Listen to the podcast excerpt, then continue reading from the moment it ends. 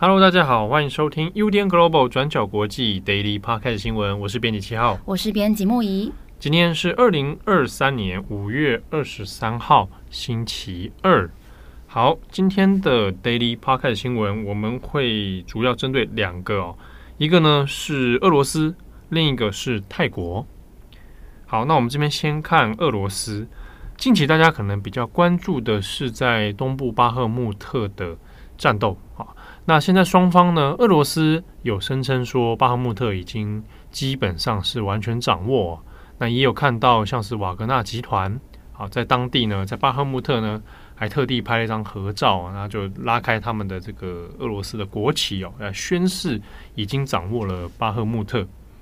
那先前呢，泽伦斯基，乌克兰的总统泽伦斯基，则是对外说，哦，巴赫穆特并没有完全的被控制，那反过来是乌克兰军现在在包围巴赫穆特。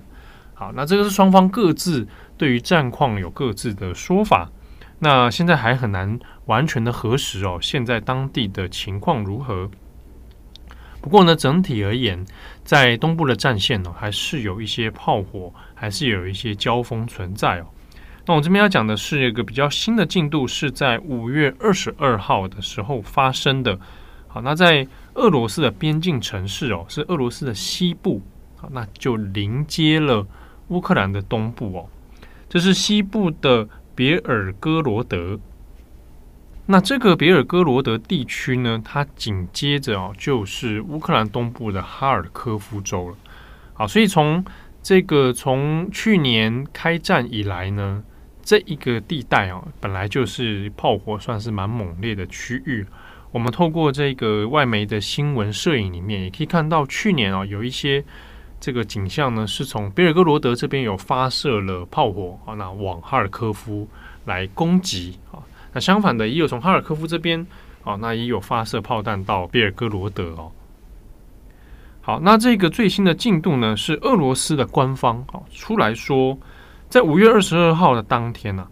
他指控有一个乌克兰的啊这个军队，他就跨境来到别尔哥罗德了，来发动攻击了。好，那这个攻击行动呢，根据俄罗斯官方的说法，是进入到别尔哥罗德的一个小镇，叫做格雷沃隆镇啊。那在这边攻击呢，造成了至少有八个人受伤，然后有一栋行政大楼以及三个房屋都受损哦。但目前呢，根据俄罗斯官方的说法，是没有人死亡，也没有平民在这场战斗中这个丧生哦。那当地呢，现在已经正在做所谓的反恐行动啊，那开始也也实施了针对很多民众的这个身份查核等等哦。那俄罗斯官方在这个事情之后呢，就出面，他就指控这个是乌克兰所发动的一场跨境的攻击。那乌克兰官方他自己是否认哦，说这个并不是乌克兰所为。但也就在这个时候呢，有两个。准军事组织，一个呢叫做俄罗斯自由军团，另一个叫做俄罗斯志愿军。这两个准军事组织呢，就主动啊声称说，这个袭击行动是我们所犯下的啊，是我们所执行的。而这个军事组织呢，他们的共通点就是他们是反普丁。那我们这边要讲一下这一个其中哦，新闻焦点所关注的这个俄罗斯自由军团啊，他们到底是谁？俄罗斯自由军团呢，在这一次的这个公开声明里面哦，他们是透过像 Telegram、还有 Twitter、还有自己的 YouTube 频道哦，那就说呃，他们是来发动这场袭击的主要首谋啊。那这个组织呢，主要组成的都是之前都是俄罗斯的民兵。那主要的目的，他们是要反普丁、反克里姆林宫，那希望把俄罗斯从普丁的手中解放哦。那根据他们的说法呢，他们进入到比尔哥罗德里面的格雷乌隆镇，然后也有占领了这边界的科金卡这个地方哦。那相关的影片，然后还有一些部分比尔哥罗德的战斗的影片，哈，那就有在 Telegram 上面流传。不过现在大部分的媒体，哈，外界也都很难证实，哦，就无法证实说他们所说的完全是事实，那也没有办法证明俄罗斯自由军团所拍摄的影片，啊，他们自己有公开露脸，啊的这样的影片，他们拍摄的时间点跟地点到底在哪里，啊？所以我们目前只能知道说，好，俄罗斯自由军团有承认，他主动说这个袭击是他们所做的啊。那主要目的就是要来反击俄罗斯哦。那乌克兰对这件事情的看法又是怎么样呢？乌克兰后来有回应，就说这一个袭击行动哦，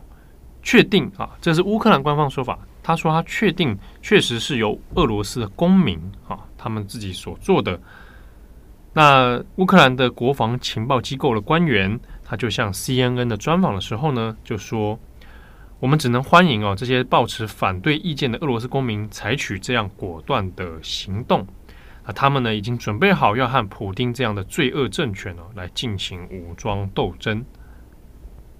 那我们这边也稍微看一下，俄罗斯自由军团呢，它成立的时间是在二零二二年的三月十号啊，在去年的三月十号。那其实也正是在开战之后不久。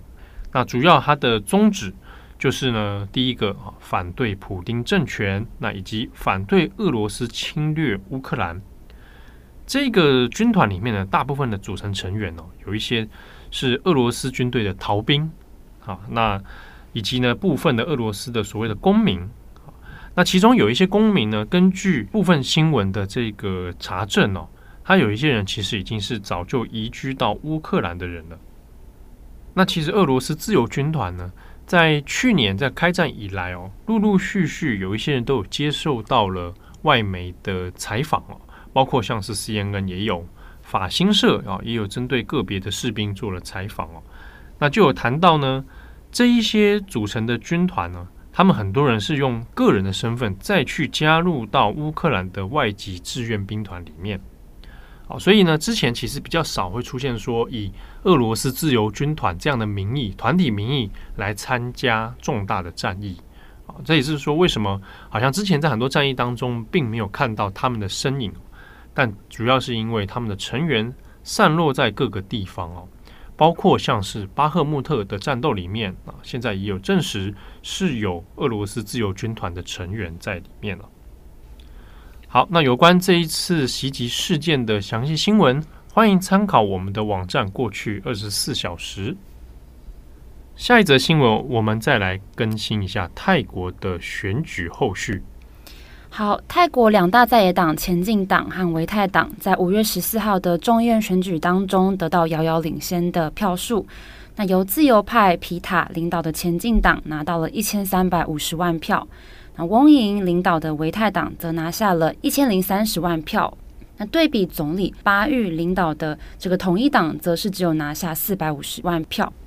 那今年是泰国政变九周年，所以这样子的选举结果，对于泰国改革派还有进步派来说，都是一个推翻军事统治的重要机会。但是因为法律上还有制度的关系，前进党党魁皮塔他能不能顺利当上总理，还是有很大的变数哦。皮塔在五月十八号宣布要组联合政府。那我们看，根据泰国现行的规定，如果皮塔他要顺利的成为总理，那需要至少三百七十六名参众议员的支持。而现在皮塔的联盟已经拥有三百一十三个席位了。那这三百一十三席里面，包含前进党的一百五十二席，还有维泰党的一百四十一席。那虽然三百一十三席已经超过众议员五百席的一半。但是离目标总共三百七十六位还有一段距离哦，所以说皮塔他需要从由军政府任命，而且本身就倾向保守派的两百五十席中获得更多人的支持哦，才有可能可以成功成为总理。那在五月二十二号，前进党跟加入组阁的七个政党公布签署了组阁备忘录。那有趣的是。皮塔挂帅的八党联盟选在五月二十二号这天签署并公布这个组阁备忘录，是因为这天是二零一四年八月发动政变之后满九周年的日子，所以对进步派和改革派来说也特别的有意义哦。那我们今天主要来谈这份组阁备忘录的内容。这次签署的政党，除了皮塔领导的获得最多席次的前进党，以及翁银领导的维泰党之外，其他六个友好政党，分别是获得六席的泰健泰党，获得九席的民族党，个别获得一席的泰国自由党、公平党，还有新社会力量党。那再加上维泰团合党拿下两席，所以总共加起来总共是八党联盟哦。共计三百一十三个席次。那这个备忘录里面总共有二十三点，列出了这八党联盟如果执政之后会实施的政策。那其中就包含起草新宪法啦，通过同性婚姻合法，改革官僚体系、警察、军队和司法系统，积极推动行政透明措施来打击腐败，还有把征兵制改为募兵制。还有终结商业垄断，以及推动永续渔业等等。那其中还包含了实现净零排放，还有恢复泰国在东协的领导地位，以及推出平衡的外交政策等等。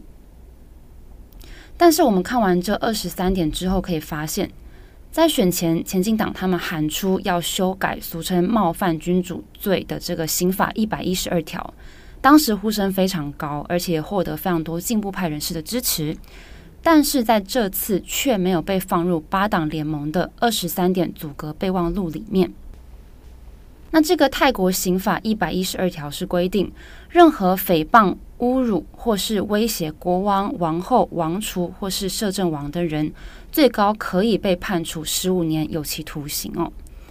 那也有非常多人权团体都批评说，泰国政府一直以来都滥用这条法律来打压异议人士。尤其是在军政府推翻民选政府之后，很多政治人物跟社运人士都面临了刑法一百一十二条的指控哦。那所以前进党在这次的选举当中，也把改革冒犯君主罪当成重要的政见之一。但是根据维泰党主席崇南的说法，这个涉及到非常非常敏感的王室议题，所以这次为了要让阻隔顺利。备忘录里面并没有提到刑法一百一十二条。那皮塔的回应是说，前进党未来还是会以前进党自己的名义来推动修改刑法一百一十二条。而这次八个政党里面，至少有两个政党表示他们不会支持任何关于君主制的修正案。那其中是包含太监太党以及太自由党。那其实，在这个备忘录公布之前，外界都在关注这八个政党联盟在冒犯君主罪的这条改革上面会有怎么样的共识，但是其实结果不太令人意外，原因是前进党它是以改革派自居嘛，那领导层也大多都是年轻有为的企业家、学者或是意见领袖。那如果他们必须要碰触泰国王室这种几乎是禁忌的议题，那他们也必须要更努力的来避免触怒泰国偏保守的势力，所以他们的做法必须要更加的务实。所以像皮塔他也强调说，这个协议是有关八个政党他们共同的价值观跟共识。那各方未来还是可以提出自己的政策，但是不可以违背这份协议。好，那以上是有关这次阻隔备忘录的简单整理，但是还是要强调，皮塔他如果想要顺利的成为总理，那现在八党联盟拥有的三百一十三席并不够，还有六十三席的差距。但是军政府指派的两百五十席参议员，他们几乎都是亲军方的势力，而且多数目前都还没有表态，所以皮塔他究竟能不能顺利成为总理呢？还是有待观察。那关于泰国的选举哦，那我们近期还会有专栏作者徐子轩啊，那会帮我们呢再来做深度的分析。好，那因为这个过去如果大家有在留意泰国的新闻，特别假设你看转角国际哦，早期我们在针对泰国的学运风潮，然后还有针对这个呃皇室问题的，这样一路看下来呢，再到现在的这个皮塔啊，所以可以看到一个。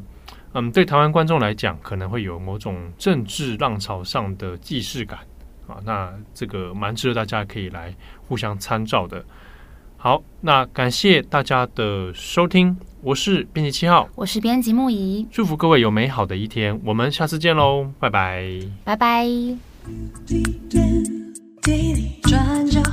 国际转 Global Daily Podcast 新闻。